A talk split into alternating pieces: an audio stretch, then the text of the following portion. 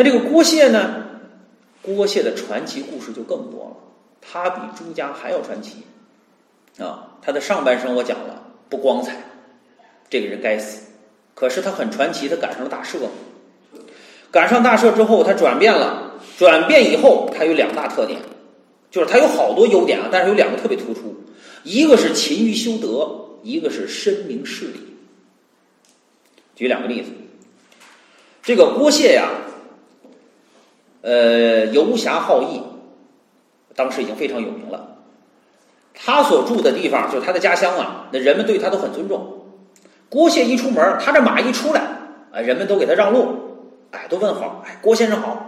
郭大侠，哎，郭大爷，哎，都打招呼。可就有这么一个人，特别看不上郭谢，也是认为他过去干了那么多坏事，凭什么尊重你啊？看见他出来不让路，而且横眉冷对，嗤之以鼻，这可了不得。这个郭谢身边有好多的仰慕者，这些人就扬言要杀了这个人。郭谢知道之后，马上把周围的一些人叫来，跟他们讲：“说你们千万不要这么做。一个人在家乡得不到同乡父母的尊重，为什么呀？说明这个人德行不够，修为不够。我郭谢是什么人？我知道。每天出去，大家都对我这么尊重，是真的尊重吗？这里边有尊重。”恐怕有害怕吧，恐怕也有对我的畏惧吧。这个人敢于指出我的问题，敢于表达自己对我的不满，这个人难得呀。所以说，你们不要加害他。而且郭谢还派人去了解了一下这个人啊，知道这个人很正直，为人不错，但是家境很贫寒。于是郭谢就找到了官府。出钱免了他的徭役，徭役是什么呢？哎，大家也都清楚，就是过去啊，古代的税收，一是收钱，二是还得收劳动力。哎，你得交税钱，你还得把你的劳动力上交出来。比方说，根据家庭的壮丁的情况，交多少？比方说，你这家庭出一个月的劳动力，可能让你去修城，可能让你去开荒、戍边，或者到衙门里办差，反正就是一个月，也许是两个月，哎，这就叫徭役。郭谢出钱给他免了，连续几次服徭役，这个人都没有他的名额，不用他去，他就很奇怪。一了解才知道是郭谢替他免了徭役，这个人服了，亲自登门谢罪。哎，郭谢跟他成了朋友，所以人们就特别敬重郭谢。第二件事呢，有人说这属于表面功夫，没错，这是个表面功夫。啊，他这种勤于修德，你可以说是表面功夫。那咱们再讲一个他内在的功夫。郭谢有一个外甥，是他姐姐的孩子。这个小子呢，仗着自己的舅舅是郭谢，横行乡里。他特别爱喝酒，喝酒的时候呢，他非得看着所有的人都喝到桌子底下，他才高兴。谁不喝？他就劝，劝的不行，他就让周围的人摁住这个人，自己灌，直到把他灌到桌子底下拉倒。终于有一次，有一个人，这个人脾气很大，觉得自己这样受了侮辱了，被灌了酒之后，用刀把他给捅死了，把这郭谢的外甥给捅死了。这下可捅了把蜂窝了。他捅完了之后，这酒也清醒了，杀了郭谢的外甥，这可不是闹着。于是吓得他给逃跑了。逃跑了之后，当地的官员一听也给吓坏了。这郭谢家出了人命，这还了得了？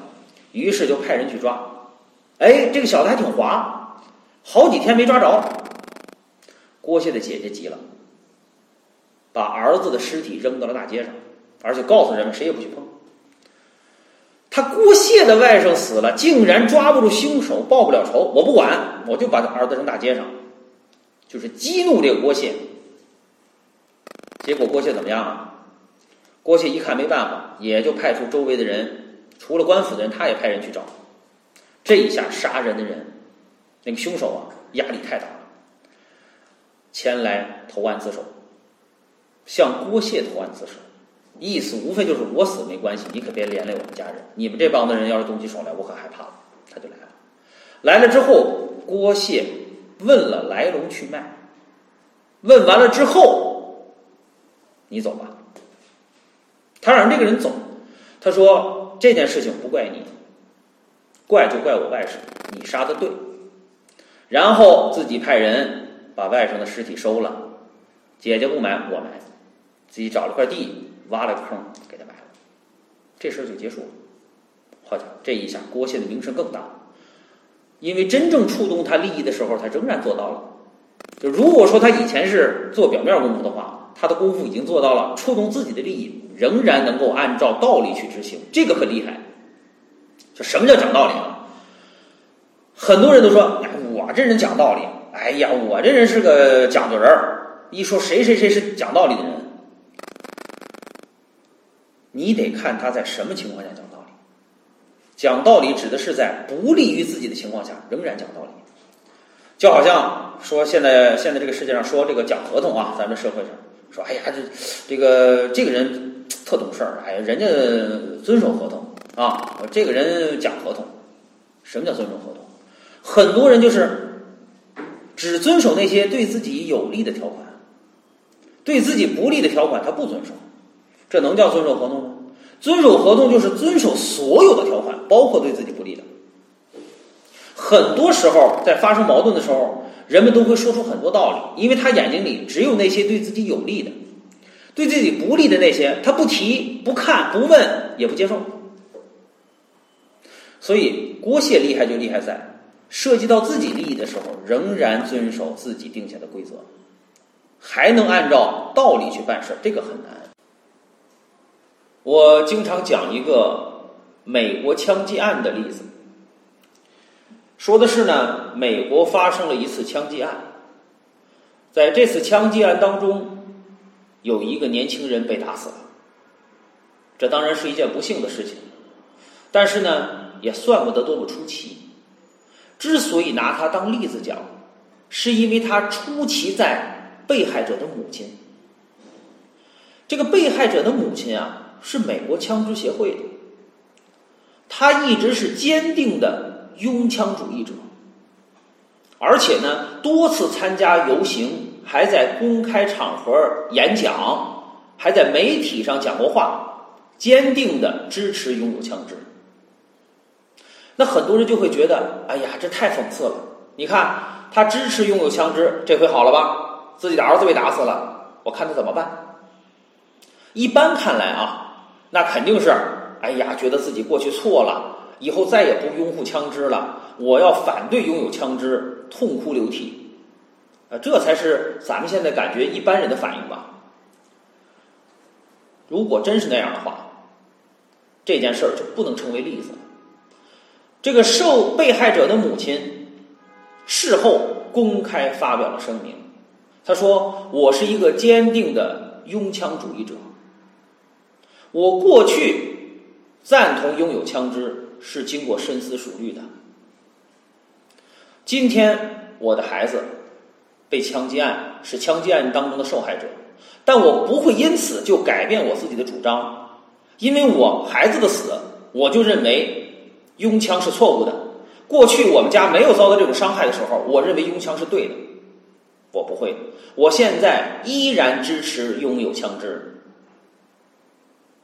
并且他通过媒体隔空喊话，告诉那位凶手的母亲和家人，他说：“这次枪击案是一件不幸的事情。虽然你的孩子是凶手，但是你也不要过度悲伤，因为这个悲剧。”不是你们个人的悲剧，也不是你家庭的悲剧，而是整个社会的悲剧。我们大家都有责任。这个母亲可以说是了不起呀。也就是说，过去他推行自己主张的时候，不是因为自己没有受过这种伤害，他是经过深思熟虑。等今天这个事儿落到他自己头上了，他仍然能够坚持自己的主张，这说明什么呀？说明他过去和现在所说的、所支持的是真心的，他内心的这个信仰是真诚的。自己的儿子被打死了，仍然能保持自己的观点不变。我个人不支持拥有枪支，我认为那是不对的。咱们抛开这个不谈，单说这位母亲的反应，确实很了不起。不像现在有很多人啊，总是站着说话不腰疼，喊口号的时候震天响，但那根本不是他自己的真心话，都是面子活。一触犯到自己的利益，他立刻就变脸，比那川剧大师还厉害。正因为如此，所以说像郭谢这样的人，自己的外甥被杀了，还能够坚持原则。还能够讲道理，还能够是非分明，这很了不起的。正是因为郭谢有这样的行为，修德为人，所以才让他名满天下呀。以至于千秋后世，直到今天，仍有众多崇拜郭谢这样的游侠。我说的这个。至今日，就是说的小说里头啊，到明清时期啊，还有很多人崇拜郭谢这样的游侠，崇拜他们的为人。这个丁乾熙就是其中一个，他是这么想的，还就是这么做的。但是随着他的影响越来越大，这个丁乾熙也引起了官府的重视，毕竟干的很多还是违法乱纪的事儿。于是官府就组织派遣了专案调查小组来查访捉拿丁乾熙。那个时候，明清时期还有古代都有专案调查小组，名字当然不叫这个了。原文上讲“御史邢台暗访制”。御史我不用解释，大家都知道御史是个什么官职。邢台，行就是行动的行。指的是派出，台指的是机构，因为古时候就明清以前，御史御史的这个机构叫做御史台，刑台就是把这个机构派出到某个地方去办专门的案件，叫御史刑台。暗访之暗是提手旁按住的那个暗，指的是研究，这个字在这儿当研究想，研究讲。暗访之就是研究调查这个案件。也就是专案调查小组的意思。我为什么要专门讲这个？那是因为我在讲丁谦熙这部书的时候，我听到了别人在网上讲的丁谦熙这个书。他们讲到这儿，不是能说他们啊，就有个人有个有的这个讲评书的演员啊，讲到这儿的时候，评论说是朝廷发现了丁乾熙这个人才，派官员来请他去当官儿。这个是不对的。咱们先不说御史是个什么性质的官员，先不讲。你只要了解一下郭谢是怎么死的，就知道这个御史在这个文章里的作用了。也绝不是什么朝廷派人让丁乾熙去当官，丁乾熙不想当，所以就躲起来了。不是。咱们看一看这个《史记》里边记载的郭谢是怎么死的。这个《史记》里边记载啊，说是在芷县有一次，上边派人也是来查办跟郭谢有关的案件，随同来的有一个儒生书吏啊，就是随着这个调查官员来的这么一个呃随行人员吧。哎，到了当地得了解情况啊，就把当地的一些这个呃相关人员吧叫到县衙里开会。一问一查访郭谢这个人，众口一词，好，好，好，就是郭谢这个人就怎么都好，不管是从个人德行操守，还是为人处事，还是所作所为，那都是好。这个儒生就不高兴了，说啊，郭谢干了那么多作奸犯科的事儿，怎么在你们嘴里他就成了大贤人了呢？结果这句话惹祸了。郭谢有好多铁杆粉丝，非常的疯狂，容不得亵渎他们心中的圣贤，于是暗中把这儒生给杀了，舌头都给割下来了，够狠的。说实话，这种狂热粉丝的行为不好，我不认可，这个不好。这种行为在当代也有啊，辱骂了哪个偶像了？偶像的粉丝真有杀人的啊，真有的。这个我觉得不好，这是不对的啊。但咱先不说对不对，接着往下说这个事儿。这个官吏自己的随行人员被杀了，这不行啊，于是就找郭谢去了。郭谢在家里不知道啊，说我一不知道你来调查我，二我绝对没有派人，也没有指使任何人去杀这个卢生。查来查去，也确实是拿不出任何证据，而且从时间、从地点上，也确实不可能是郭谢派人来杀和指使的啊。所以这个官吏就如实的把这个情况层层上报，最后竟然报到了皇帝那儿去。就说这个郭谢的影响力已经多么大了，报到皇帝那儿去。报到皇帝那儿去之后，他说这个事儿跟郭谢没有关系，不是他指使，也不是他派遣的。这个时候，御史大夫公孙弘说了一段话。公孙弘说：“郭谢。”不过是一介布衣平民，凭着一股义气，称自己为侠客，就敢行使生杀大权。嗯，崇拜他的人竟然可以为了一点小事就去杀人。虽然不是郭谢指使的，甚至于他都不知道这件事情，但是他的罪恶比亲自动手杀人，比派人去行凶还要。恶劣，他恶劣就恶劣在他的罪行大就大在纠结成派、自立违法、目无朝廷、大逆不道。这个罪名可就比杀人罪名大多了啊！结果怎么样？灭族。所以你要知道了这段经历，那么御史台、御史邢台暗访之是什么意思？可想而知，他的偶像丁。丁乾熙的偶像就是死在御史的手中了。这次御史邢台来查这个丁乾熙，什么意思？嗯，不就是这个意思？所以说，并不是什么想让他去当官。看一下《史记》里边的记载就知道了。御史是游侠的克星。这个丁乾熙得到消息之后啊，心想：光棍不斗事，我不能顶风上硬碰硬，三十六计，走为上计。于是。他就打点行装，连夜离开了诸城，打算呢避一避风头。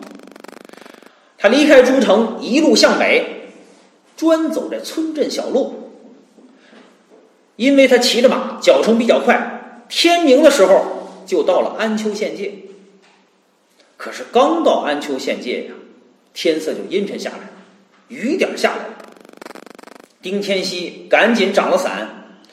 想赶到前面的村镇找个旅店住下来避避雨，结果刚看到一个村子，雨就突然大起来了，那真是瓢泼如注。丁乾熙心说：“坏了，这出门在外最怕得病，你多大的英雄也扛不住。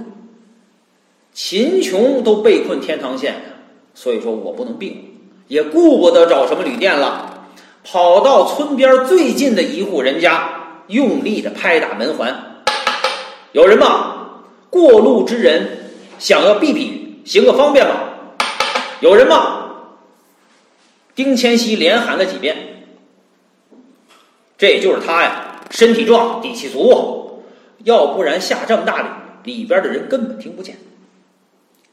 功夫不大，门开了，出来一个十四五岁的少年。哎，两截穿衣，看着精明干练。什么叫两截穿衣啊？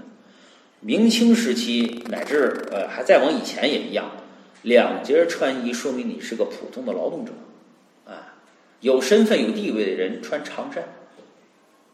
这也是为什么后来出现了旗袍，好，这个回头再讲为什么出现旗袍的原因。这丁千玺一见有人开门了，赶紧说道：“哎呀，这位小哥，我是行路之人。”路遇大雨，想要借贵宝地避避雨，能不能行个方便呀？哎呀，这有什么可说的？您随我来吧。说着话，这少年呢就把丁乾熙连人带马让进了院子，先把马拴到了后边槽头上，然后把丁乾熙带进了正堂屋。进了屋，少年先给去倒茶，这丁乾熙才四下打量了一下这家的房子。一看呀，这就是一家普通的庄户人家，虽不能算一贫如洗吧，那也就是桌子椅子热炕头，别的也就没什么，看得出来过得不富裕。功夫不大，这少年呢拎着一个茶壶，拿着茶碗进来，也没什么好茶，您凑合着解解渴。哎呀，多谢多谢，太客气了。说着，这少年呢把这茶杯放到桌上，还给倒了杯茶。您先喝着，呃，我去去就来。说完话，少年出去了。功夫不大，又搬了一个火盆回来。这位先生，您把衣服脱了，烤烤火。哎呀，你想的太周到了，谢谢。于是呢，丁千玺把外衣脱了，架到椅子背上，自己呢也蹲在这火盆前面烤烤火。丁千玺本想着呀，一会儿雨停了，赶紧走，别留在这儿给人家添麻烦。可是雨呀下起来没完，直到中午也没停。就在这时候，丁千玺感到肚子饿了，啊，这跑了一宿了，又到中午了，肚子饿了。就这时候，这少年进来了，端着一个大托盘。托盘里边是四个菜：两荤两素，一壶酒，一个碗，一个杯子，一双筷子。这饭菜，丁千熙看得出来啊，在这种人家来讲，已经是相当不错的了。丁千熙赶忙站起身来：“哎呀，真是太不好意思了，本不想多打扰的，谁知道这雨下个不停啊！哎，先生客气了，粗茶淡饭的，谈不到话下。”说着，这小伙子呀，把这饭菜摆下，还给倒了一杯酒。叨扰半日了，还不知道府上尊姓啊？啊，呃，这是我姑父家，他姓杨。哦，呃，那你姑父可在啊？我理应拜见拜见啊，好好谢谢他。啊哈，我姑父交朋好友的，经常出去玩。这两天他不在家，只有我姑母在家，就是我姑姑在家呀。这丁千玺一听，就一个女眷，也就算了。呃，那你姑父在哪儿发财呀？哈，我姑父家境也就这样，他平时啊就是设赌局，勉强度日而已。哦，原来如此。这两个人呢，就又聊了两句。丁千熙留这少年和自己一起吃饭，这少年说呢，在下处已经吃过了，于是就退出去了。丁千熙吃着菜，喝着酒，看着院子里的滂沱大雨，他突然想起来一首诗。日暮苍山远，天寒白无贫。柴门闻犬吠，风雪夜归人。今天自己才算真正体会了这首诗的意境。这出门在外的人，在这雨雪的天气，能有一个落脚饱饭的地方，这真是一种幸运。丁千玺想着，吃着菜，喝着酒，哎，时间很快过去了。可是这雨呢一直不停，下午他无事可做，就在屋里盼着这天赶紧晴起来。结果事与愿违，直到了晚上，这雨都不停。这可真是人不留客，天留客。没办法，丁千熙只好在人家家过夜。到了晚饭，送来的仍然是有酒有菜。这少年还告诉丁千熙：“啊，您的马我已经给喂上了。”被褥也都铺好了，换好了。您有什么需要，随时喊我，我就在后院。丁千玺连连称谢，心有不忍，心说小门小户的叨扰人家不方便，临走啊，我得多给点钱。这雨啊，临睡觉的时候还真停了，丁千玺是满心欢喜。可是等第二天早晨，刚头遍鸡叫，这雨又下起来。哎呀，丁千熙没办法，就又在杨家待了一天。这少年呢，一日三餐照顾的还是那么周到。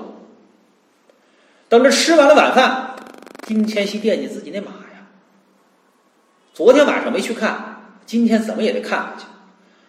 他那匹马是塞外名驹，跟随他也有几年了。丁千玺是特别的上心，所以要去看一看。当丁千玺来到后院的马厩一看，这个少年呢抱来干料，正准备炸了喂马。这丁千玺一看这干料，就有点发愣。一般说来啊，这个干料呢，就是去收割的这个秸秆啊，或者是打的这个青草，打回来之后打成捆儿，就码在这个牲口圈里头，或者是呢单起一个垛，垛上面也得有防雨的措施，慢慢的就撂干了，撂干了呢，一年四季都可以用。喂的时候呢，得用铡刀把这个干料啊铡成小段儿，这样的话呢，这牲口好消化。一般来说，这种干料那都是整捆整捆的，又齐又干才对。可是现在少年炸的这个干料啊，那是长短不齐，而且湿漉漉的，不知道在哪弄了那么多水，这是怎么回事啊？丁乾熙看不明白。这少年一看丁乾熙皱着眉头，明白了，这很不好意思的说：“先生，您是看这草料奇怪是吧？